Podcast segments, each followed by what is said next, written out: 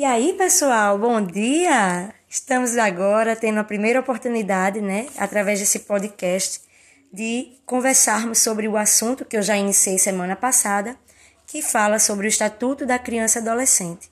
Pessoal, essa semana o ECA está completando 31 anos, na verdade, ontem, né? Ontem, dia 13. Essa lei de julho de 1990 prevê garantias e proteção aos mais jovens e diz o quê? Que vocês devem ser prioridade na elaboração de políticas públicas. Nesse podcast, nós teremos um entrevistado, um convidado, que é integrante do Ministério Público, João Eudes, e nós iremos conversar com ele sobre os pontos importantes do ECA e o, e o que é que precisa melhorar. Vamos à primeira? A primeira pergunta Olá, João Eudes, seja bem-vindo ao nosso podcast. Tudo bom com você? Tudo bem. É, primeira pergunta. O que é o que é Pode pausar e continuar. Pode. O que a criação do ECA significou?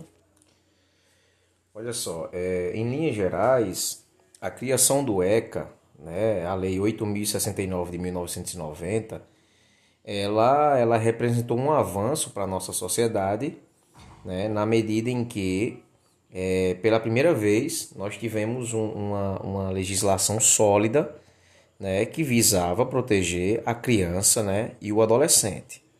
Né. Então, é um avanço para toda a sociedade brasileira, na medida em que é, o Estado ele necessitava voltar os seus olhos para a proteção das crianças e dos adolescentes. Lembrando que no ECA, né, há uma distinção entre criança, né? Criança é a pessoa até 12 anos de idade incompletos, né, e que recebe a proteção. E o adolescente, aquela aquela aquela aquela pessoa que fica entre 12 e 18 anos de idade, e que a legislação ela confere, né, todas as prote toda a proteção dos direitos. Muito obrigada. A segunda pergunta, na verdade, eu venho com um comentário que escutamos bastante. O ECA só traz benefícios. Tem muita gente que diz isso, não é verdade? Mas isso é de fato uma verdade? É verdade sim, né? O ECA, ele, ele elenca, né? É, nas entrelinhas, né, vários dispositivos que visam é, proteger os direitos das, das crianças, né? Direito à liberdade, à opinião, expressão, de brincar, praticar esportes, né? E de também se divertir, né? Enfim, e vários cuidados que nós devemos ter para as crianças e os adolescentes. Lembrando que a responsabilidade no tratamento e na consecução desses direitos não cabe apenas ao Estado, cabe às instituições de ensino, cabe aos pais, certo? Cabe, é, é, de modo geral também, eu costumo sempre dizer, às próprias crianças, na medida em que umas e as outras elas devem é, é, é, praticar um autocuidado. E o que é isso? Os adolescentes eles devem se respeitar mais, as crianças devem se respeitar mais, não praticando algumas condutas né, que venham a de degradar, a denegrir né, cada um deles, como a prática do bullying, né, do, do apelido, do apodo, como a gente chama, e que, de certo modo, causa algum tipo de sofrimento físico e lesão né, às nossas crianças e adolescentes. Então, só para finalizar, o ECA trouxe muitos avanços né, para, para, para crianças e, e os adolescentes. Não só avanços, como também nós temos no ECA né, a previsão de algumas medidas socioeducativas no caso de cometimento de crimes né, por algumas é, é, crianças e adolescentes, ok? São os deveres, não é? Os Exato, deveres que muitos têm que ficar atentos, porque não só os direitos, mas os adolescentes, as crianças também, também quando cometem algum ato infracional, que é diferente de crime, ela também vai, né, João Eudes, passar por um, por um, um momento assim de responder de certa forma, né, por esses atos. Exato. É, na verdade, o ECA, em seu artigo 112, ele verifica, é, ele traz, né? É, ele elenca quais são os atos infracionais praticados, né? Na verdade, quais são as medidas, né? A serem aplicadas em casos de ato infracional. E aí a gente tem a advertência, né, que é dada ao adolescente, a obrigação de reparar o dano, prestação de serviços à comunidade, a liberdade assistida e até mesmo a internação em algum estabelecimento, como a gente conhece aqui, próximo ao shopping Mangabeira, né, o CEA, tá ok? Ok. A terceira pergunta. Falta implementar muito do que o ECA prevê? Falta sim, falta implementar muito do que o ECA prevê, porque não basta apenas estar contido na legislação né, esses regramentos. Né? A gente tem que dar efetividade, né? e essa efetividade parte por um, um, uma característica sociológica. A gente, enquanto comunidade, certo? A gente, enquanto professor de ensino da rede pública, a gente, enquanto diretor da escola, né? a gente, enquanto, enquanto pai e mãe de alunos, a gente tem que entender né, que o ECA ele é essa ferramenta para essa implementação de direitos.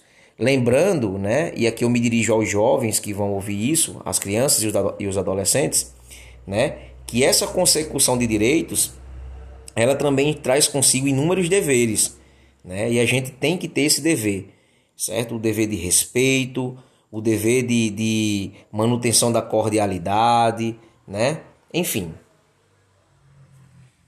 Quarta pergunta, Eudes, João Eudes.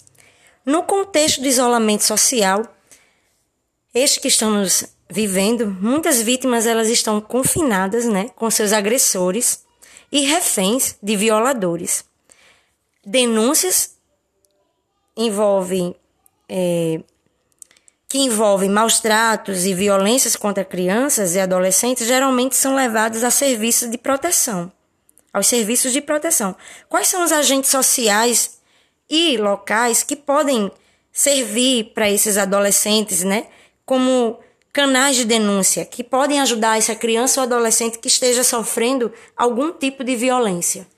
Exato. É, as crianças né, que sofrem desse mal, e é bom também me dirigir às crianças que sempre, né, sempre denunciem abusos, certo? denunciem abusos praticados por qualquer pessoa, certo?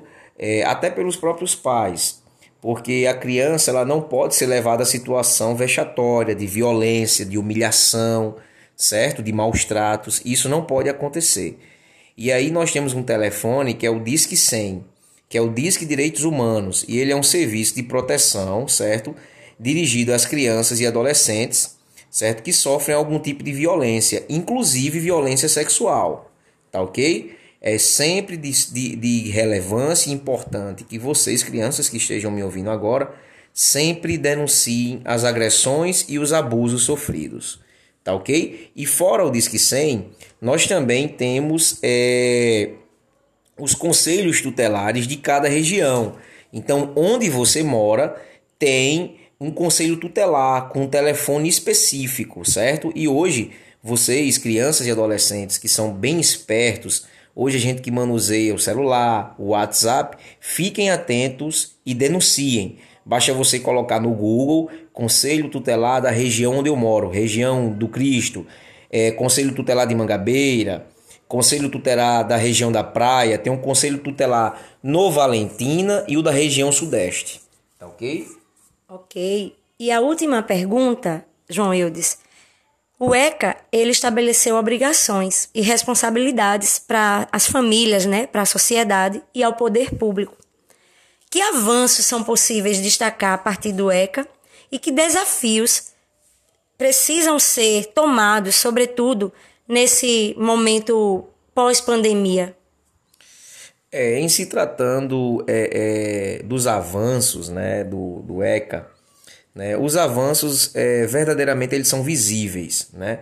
A, gente, a gente verifica que há uma proteção no trato com as crianças e adolescentes. Agora a gente está muito distante né, de alcançar o nosso objetivo, né, que é uma vida mais igual para todas as crianças. E aqui é importante também abrir um adendo e sem querer fugir um pouco do tema, né? Mas dizer para nossas crianças que, né, o ECA ele só vale a pena, né, se a gente começar a refletir sobre a nossa sociedade.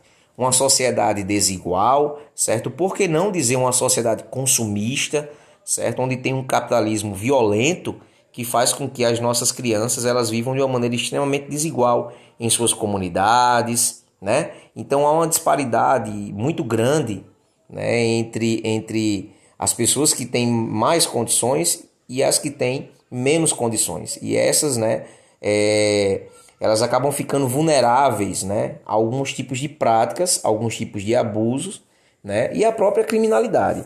Então, em termos de avanço, é, acredito que é mais um aspecto é, micropolítico, ou seja, a gente enquanto escola municipal, né, a gente enquanto, enquanto pais, como eu já, já falei aqui e repito, a gente é que tem esse trabalho, certo? Um trabalho de formiguinha para garantir esses direitos.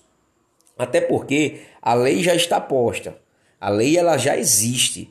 O que a gente precisa, na verdade, é avançar nas práticas da lei, é cumprir com o que a lei diz, tá ok? Então, é, é, é eu também faço, também eu exorto essas crianças a, a, refletirem também um pouco sobre esses avanços, né? Então, assim, é, é bom a gente ficar atento para essa nossa sociedade consumerista, né? Essa sociedade fútil, efêmera, onde todas as coisas são passageiras e a gente sempre tem que ter alguma coisa que indique ser o melhor. Seja um celular da moda muito caro, seja uma roupa, seja uma vestimenta. E não é bem por aí não. O mais importante que vocês têm para oferecer é a capacidade de vocês, é o conhecimento de vocês, né? E, e é isso que eu acho importante, né? Em termos de avanço, não é isso? Já em termos de desafio, né? Os desafios que nós temos, eu, eu dirijo mais a, a, a figura do próprio Estado, né? E o Estado é muito inoperante e ainda muito distante das nossas crianças, não é isso? A gente tem um costume muito grande de, de uma sociedade militarizada, uma sociedade que ela se volta muito a, a, a postulados como bandido bom é bandido morto, e a gente traz esse tipo de teoria para o nosso convívio e dirige esse tipo de prática às nossas próprias crianças, e não é bem assim, né? Há muita desigualdade a, a, ser, a ser aquebrantada nesse nosso país, tá ok? E aqui vai meu agradecimento à professora Islânia, né, de antemão. Muito obrigado pelo convite, certo? E um abraço a todas as crianças. Eu que agradeço, João Eudes. E é isso, pessoal. A gente encerra esse primeiro podcast, né? Espero que você tenha curtido tudo sobre o ECA. É, e também vocês já deram um primeiro passo. O primeiro passo muito importante que é fazer valer os seus direitos. Sabe qual é o primeiro passo? É conhecê-los, pessoal.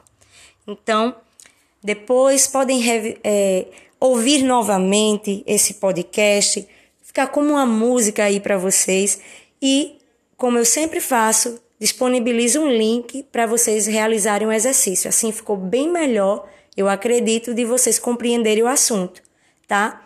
Uma boa manhã de aprendizado e até próximo dia 21 com outro assunto e um novo podcast. Fiquem em paz. Bom dia.